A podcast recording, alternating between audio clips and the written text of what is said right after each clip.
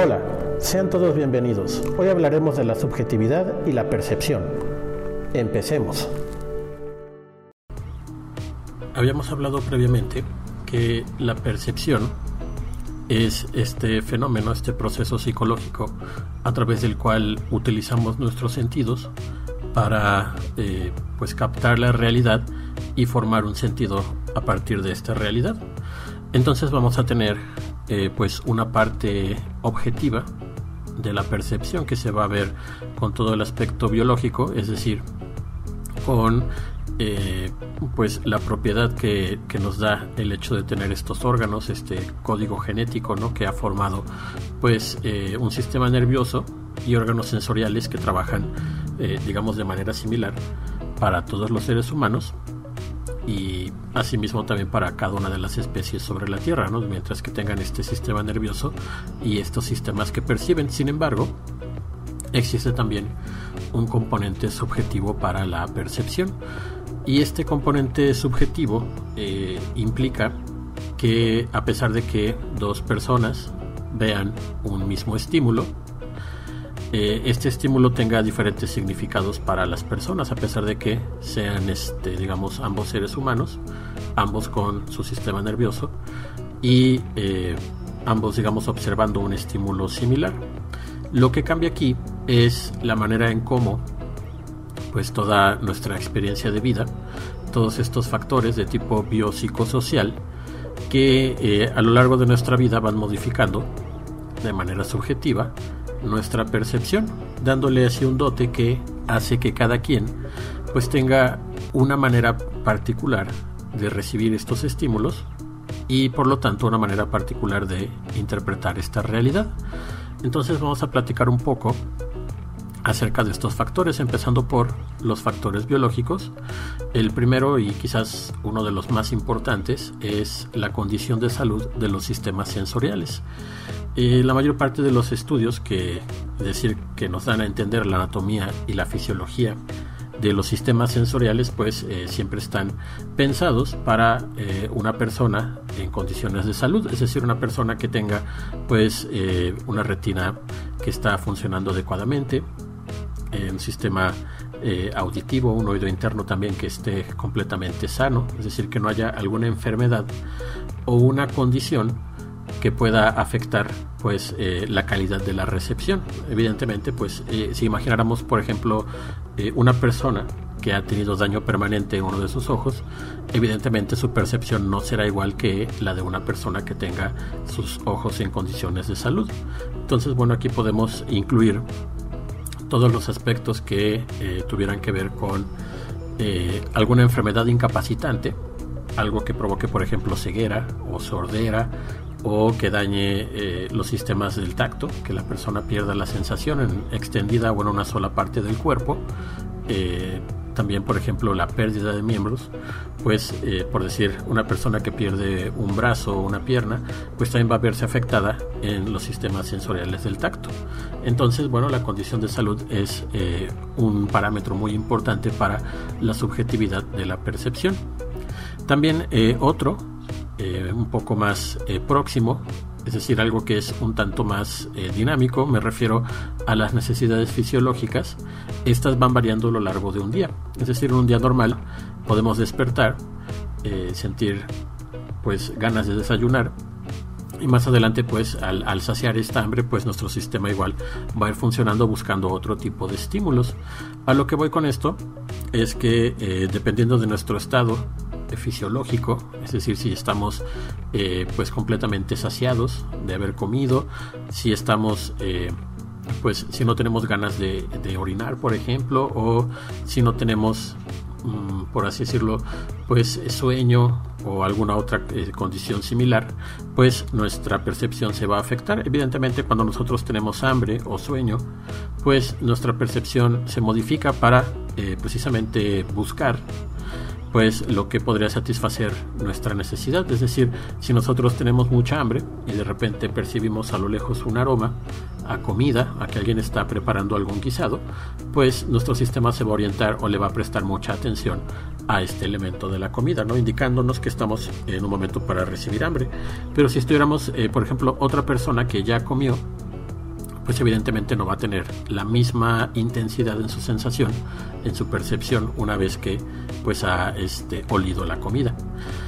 También otro aspecto eh, biológico que altera la percepción son los estados alterados de conciencia. Con esto me refiero a personas que han consumido alguna droga, por ejemplo la cannabis o la cocaína, el LSD, etcétera, pues estos van a modificar la manera en cómo la persona está, eh, quizás de manera temporal, pero la manera en cómo la persona está procesando su realidad, su mundo, el mundo externo, va a ser distinto a una persona que no está en un estado alterado de conciencia. Lo mismo pasa, por ejemplo, con el consumo de alcohol.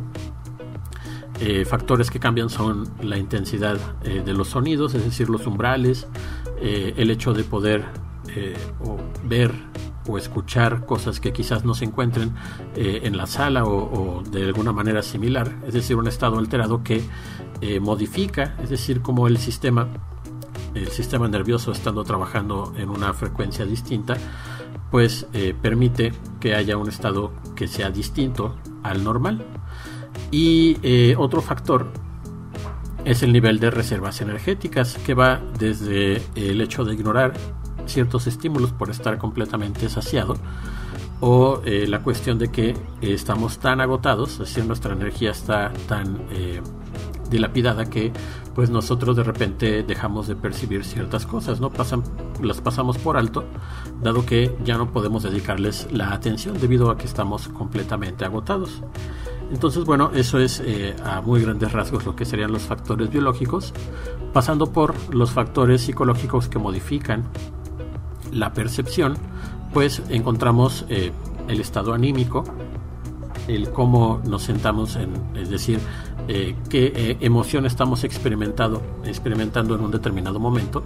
Con esto me refiero a las emociones como la alegría, la tristeza, el enojo, cambia nuestra manera de percibir. Vamos a prestarle atención a otras cosas, vamos a ignorar algunas o enfocarnos directamente a, algún aspecto que esté provocando esta emoción, ¿no? Eh, y, y, se ha visto, bueno, muchas veces en la cultura popular, pues ejemplos de esto, ¿no? Que una persona cuando se encuentra enamorada, pues eh, va a ver al mundo, es decir, la construcción de su realidad, pues va a ser bastante peculiar, ¿no? Generalmente más positiva que una persona que está atravesando un rompimiento afectivo o una persona que está en un estado de eh, aislamiento, ¿no? Que se encuentra sola, va a ser muy diferente la manera en cómo va a interpretar esta realidad, esto como un factor psicológico. También la experiencia previa con el estímulo modifica nuestra percepción. Un ejemplo de esto es eh, las personas que desarrollan miedo a los animales como los gatos o los perros. Eh, muchas veces este miedo no es algo fortuito, ¿no? Puede ocurrir debido a una experiencia previa. Eh, llegando a un extremo tal en el que quizás si dos personas ven a un perro, la persona que tiene una experiencia negativa previa con el animal pues va a tener muchos problemas para acercarse al animal mientras que una persona que ha tenido una experiencia positiva pues lo va a ir a, buscar o incluso podrá acariciarlo sin ningún problema esto es debido a los significantes que nosotros le damos a las situaciones y siempre pues van a estar trabajando para eh, evitar pues a toda costa las experiencias negativas y favorecer pues la aparición de experiencias positivas. También otro en relación un poco al estado anímico y a la experiencia del individuo tiene que ver el aspecto de las expectativas con respecto al estímulo. Cuando nosotros no conocemos un objeto, y aquí entra algo que mencionamos en la cápsula anterior, que es este factor de novedad, cuando nosotros tenemos eh, muchas expectativas sobre un objeto, y de repente pues el objeto no las llega a cumplir, esto puede cambiar la manera en cómo vamos a percibir dicho objeto, ¿no? Eh, algo que pasa, por ejemplo, para las personas que hacen compras por internet o por catálogo, es que de repente en la foto del producto aparece de una forma y una vez que lo han adquirido aparece de otra, ¿no? Y, y generalmente con menor calidad. Entonces las personas pues esta expectativa hasta cierto grado se ve traicionada y entonces, bueno, la, manera en cómo la persona va a ver este objeto, pues eh, va a ser impresa con esta pues este emoción, ¿no? Entonces, bueno, vemos cómo las emociones pues afectan la manera en cómo nosotros percibimos y cómo nosotros nos orientamos hacia ciertos objetos. Otro factor también relacionado es el de la motivación por interactuar con el estímulo y tiene mucho que ver también con las expectativas. Cuando el objeto cumple con nuestras expectativas, pues vamos a experimentar una mayor motivación para interactuar con este estímulo, es decir, con este eh, objeto, producto o persona incluso, ¿no? Que podamos tener como ganas de estar con, esta persona. Si eh, nuestras expectativas se ven llenadas, pues evidentemente vamos a seguir tratando de frecuentar este tipo de experiencias positivas. Em, pasando, por otro lado, a lo que son los factores sociales que modifican nuestra percepción. Por factores sociales nos, eh, me refiero a toda la cuestión de que tiene que ver en la vida eh, de una persona que se ha integrado a una sociedad y ha adoptado pues un cierto sistema de valores y de creencias eh, incluso podríamos decir que de manera inconsciente, ¿no? Muchas veces cuando nosotros estamos en una sociedad y en una cultura, pues no nos damos cuenta de los procesos a los que nos estamos adentrando, ¿no? Pero cuando nos comparan o, estamos en presencia de una persona que eh, tiene otra cultura u otras tradiciones, pues este tipo de diferencias en la percepción salen a relucir. Entonces, bueno, entre los factores sociales, uno de los más importantes son los valores culturales con respecto al estímulo. Una de estas cuestiones es, por ejemplo, la preferencia por cierto tipo de comida o cierto tipo de colores o vestimenta, dependiendo de la cultura a la que nosotros nos este, estemos pues adentrando o donde nosotros nos, hayamos desarrollado. Eh, por ejemplo, eh, si de repente tenemos oportunidad de probar eh, la comida de otro país, por decir un ejemplo, la comida china o la comida japonesa, pues tienen otros sazones, ¿no? Otra forma de cocinar, otros sabores. Y esto pues podría ser que inicialmente pues eh, tengamos como cierto rechazo o aprehensión a comer esta comida porque es tan ajena a nosotros.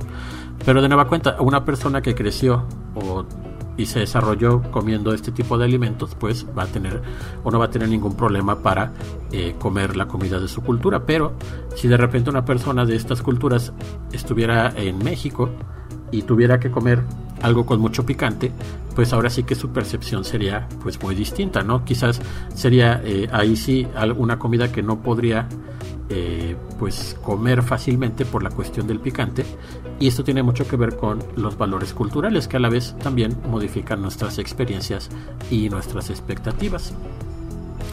Eh, otro factor también de tipo social es el valor económico del estímulo, ¿no?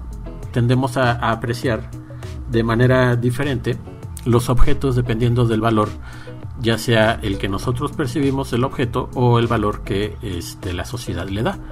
Eh, aquí es donde hablamos, por ejemplo, de las cuestiones que son eh, lo que llaman el valor sentimental, que puede ser un objeto pues aparentemente sin valor, pero que una persona le ha, le ha impreso pues eh, sus emociones o alguna experiencia tanto positiva como negativa y se vuelve un objeto sumamente atractivo que va a ser visto de otra forma ante otras personas. Igual pues cuestiones con respecto al valor económico, pues en ocasiones pues vamos a orientarnos por eh, buscar un objeto digamos como de mucho valor económico y pues ponerlo en comparación con otros que no lo son, ¿no? Por ejemplo, este no va a ser lo mismo si de repente tú regalas una cadena de oro a regalar una de, plata o de bronce, ¿no? El valor percibido es distinto y pues eh, generalmente se le atribuye pues mayor valor a aquellos objetos que eh, tengan un costo más alto. Y bueno, en cuanto a los aspectos sociales, hay uno más que hay que cubrir, y es el de la actitud de los pares sociales hacia el estímulo. Eh, si yo, por ejemplo, este, veo en esta situación en la que eh, tengo un grupo de amigos, y de repente, pues en el grupo de amigos puede que yo venga de una pues historia de vida como muy tranquila o muy conservadora y de repente los amigos eh, sacan eh, el licor o la cerveza y de repente pues me veo en una situación en la que mi percepción pues se ve como modificada, ¿no?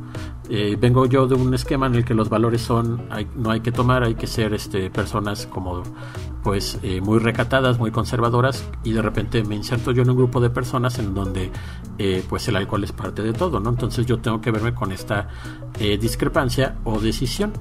Muchas veces las actitudes de los pares pues pueden modificar la manera en cómo nosotros percibimos un objeto. En este caso, por ejemplo, las bebidas alcohólicas. Si yo vengo de un ambiente en el que estas son, digamos, prohibidas y de repente me veo yo en otro ambiente donde es aceptado, pues es posible que yo modifique ¿no? mi percepción hacia este tipo de, bebidas. Por decir algo, una persona que no lo había probado, pero le habían dicho que era algo malo, al momento de que lo prueba, pues eh, va a, observar o va a percibir que este objeto pues provoca placer, ¿no? Y esto va a provocar una discrepancia y a su vez pues va a modificar su percepción, en este caso debido pues a una causa social, la, en este caso la presión de los pares. Y bueno, ya para concluir con esta eh, cápsula, vamos a hablar un poco acerca de eh, la interpretación, es decir, a, a partir de la mente, eh, de muchos objetos, que esto era algo que estudiaba mucho la psicología gestalt. nosotros somos muy susceptibles, es decir, nuestro sistema nervioso, la velocidad en la que capta el movimiento, la velocidad en la que capta los estímulos que va recibiendo, pues eh, permite que nosotros eh, podamos percibir la ilusión del movimiento. Eh, por ejemplo, los dibujos animados, los dibujos animados, es decir, las caricaturas, pues realmente son imágenes estáticas que van cambiando a cierta velocidad, ¿no? Dependiendo de, lo que estemos viendo. Por ejemplo, una película eh, va a, moverse a 24 imágenes por segundo y esto nos da una percepción como de suavidad de movimiento. Es decir, el movimiento no está ocurriendo en la realidad, o sea, no es que yo vea que los personajes o las personas que están adentro de la televisión se están moviendo, sino yo lo que veo es una sucesión rápida de imágenes estáticas. Esto lleva el nombre de efecto phi. Y este efecto phi fue muy estudiado por la psicología gestalt. Eh, es una ilusión de que, eh, digamos, es algo que no tiene como una cabida en la realidad, pero nuestra mente lo interpreta y trata como de darle cierto sentido. Entonces vemos imágenes estáticas que se mueven rápidamente, nuestro cerebro lo va a interpretar como un, movimiento. Y esto ocurre debido a uno de los, eh, pues, conceptos de la psicología gestalt que nos dice que la mente humana no acepta incertidumbres con facilidad. Entonces, este proceso perceptivo va a, pues, a generar eh, significados e interpretaciones para tratar de dar una explicación de lo que nosotros estamos viendo. Y eh, imagínense quizás a las personas que, imagínense finales del siglo XIX, que de repente ven los primeros dibujos animados o el primer cinematógrafo y de repente pues sienten que está ocurriendo enfrente de ellos como si fuera una obra de teatro, pero en realidad el movimiento no está ahí, sino que únicamente están pues eh, haciendo uso de este efecto phi, en el cual las imágenes se mueven con gran sucesión y esto permite que yo lo interprete como un movimiento. Y esto me va a ayudar pues a darle un significado a lo que yo estoy viendo. Otro aspecto en el cual se enfocaban mucho los psicólogos de la Gestalt es eh, la identificación de la forma y el fondo. Es decir, nuestra mente, el proceso perceptivo, eh, va a orientarse por identificar los bordes de los objetos y la manera en cómo estos contrastan con el fondo, para así construir pues una representación mental de las dimensiones de un objeto y saber si el objeto está enfrente de nosotros, a qué distancia se encuentra y cómo éste se distingue de lo que es el fondo y se vuelve como el objeto de nuestra percepción. Al hacer esta separación, podemos abstraer la información de tanto lo que está enfrente de nosotros como lo que está detrás y así poder pues incorporar estas imágenes al repertorio mental y poder actuar acorde, ¿no? Este es un efecto que utilizamos también mucho cuando estamos pues eh, caminando o estamos observando objetos, siempre va a haber uno que sea la forma, es decir, en lo cual nos estamos enfocando y otro que es el fondo. En la Gestalt se han utilizado muchas imágenes que tienen como esta peculiaridad. Son imágenes que generalmente son en blanco y negro y presentan que si tú te enfocas en la parte que es el color blanco, vas a ver una imagen, pero si te enfocas en la parte que es el color negro, vas a ver otra muy distinta. Y esto es, digamos, de nueva cuenta, la manera en cómo nuestro cerebro va a tratar de crear un sentido a partir de lo que estamos viendo.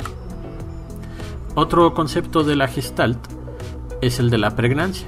La pregnancia es la tendencia mental a preferir las formas con contornos definidos y con coherencia en su estructura.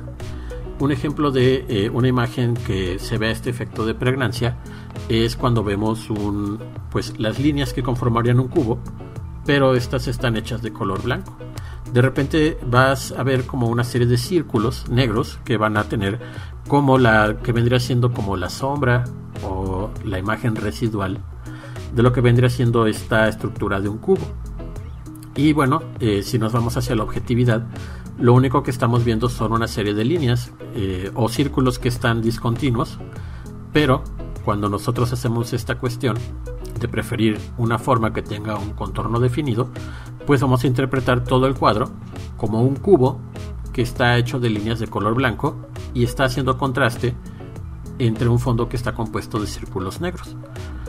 Y bueno, esta propiedad nos permite hacer pues ejercicios de clasificación en los cuales nosotros vamos a ir pues dotando de ciertos significados dependiendo del tipo de forma, ¿no? Por ejemplo, un cubo, un cilindro, pues eh, el escuchar esa palabra ya está ti un significado porque has tenido una experiencia previa con estos objetos. Eh, otros aspectos que también analizan de la percepción es la proximidad, que es estímulos que se encuentran muy cerca uno del otro son interpretados como una unidad. Y un ejemplo de esto es eh, lo que ocurre con las pantallas. Las pantallas lo que hacen es, digamos, eh, no crean los objetos enfrente de ti, sino lo único que hacen es que están hechas de eh, miles de pequeños recuadros que tienen una luz y estos, bueno, se, se convierten, son píxeles y estos píxeles cuando trabajan en conjunto pues permiten interpretarlos como una unidad, es decir, yo veo la pantalla a cierta distancia y este voy a ver como el objeto ¿no? que se está desenvolviendo frente a mí. Pero si yo me acercara y me pusiera junto a la pantalla no si pusiera mi ojo junto a la pantalla pues voy a poder ver cada una de estas pequeñas celdas. Y una vez que yo me alejo mi mente va a interpretar este conjunto de pequeñas celdas como una imagen completa. Otro principio es el principio de semejanza. En este se van a agrupar los conjuntos de estímulos basándose en la similitud que guardan en la forma, en la dirección o en el movimiento, que es parte de la manera en cómo vamos clasificando pues la información que tenemos a nuestro alrededor para poder darle pues eh, este significado. Si yo veo eh, un conjunto de círculos, pues eh, simplemente yo lo interpreto de esa manera, ¿no? Y si estos círculos formaran otra imagen diferente al estar en conjunto, pues yo voy a utilizar este conjunto para darle esta interpretación y, identificarlo como un nuevo objeto. Otro aspecto también es la tendencia al cierre. Esta tendencia al cierre significa que si nosotros vemos un objeto que no tiene un borde definido, nuestra mente va a hacer lo posible por completar esos bordes y darle un sentido a la imagen. Un ejemplo de esto son eh, pues las imágenes que están hechas en alto contraste y que de repente borran las líneas de lo que nosotros estamos pretendiendo ver. Es decir, si nosotros de repente viéramos una fotocopia que eh, de un libro, ¿no? Y de repente le sacaron muchas copias y esta fotocopia ya se ha desvanecido. Eh, cuando hay este desvanecimiento, nuestra mente va a tratar de otorgarle un sentido al hacer esta tendencia al cierre y completar esos bordes que ya no existen con eh, imágenes pues creadas a partir de nuestro propio fenómeno perceptivo. Y bueno, eh, como pueden observar, eh, el fenómeno perceptivo pues sí guarda bastante complejidad en el sentido de que pues agrupa estos factores que son objetivos así como los subjetivos, pero lo que es lo verídico y lo, lo real es que cada quien va a generar su propia versión de la realidad a partir de la manera en cómo va a interpretar los estímulos, a partir de su experiencia previa, de la salud, eh, la cual se estado de salud física que se encuentre, ¿no? que estén íntegros todos sus órganos, y también del tipo de sociedad en la que la persona se inserte. Es por eso que eh, pues la percepción ha presentado muchas dificultades para ser investigada debido a todos estos factores que hay que tomar en cuenta al momento de estudiarlo. Y bueno, con eso finaliza esta cápsula y nos vemos para la próxima.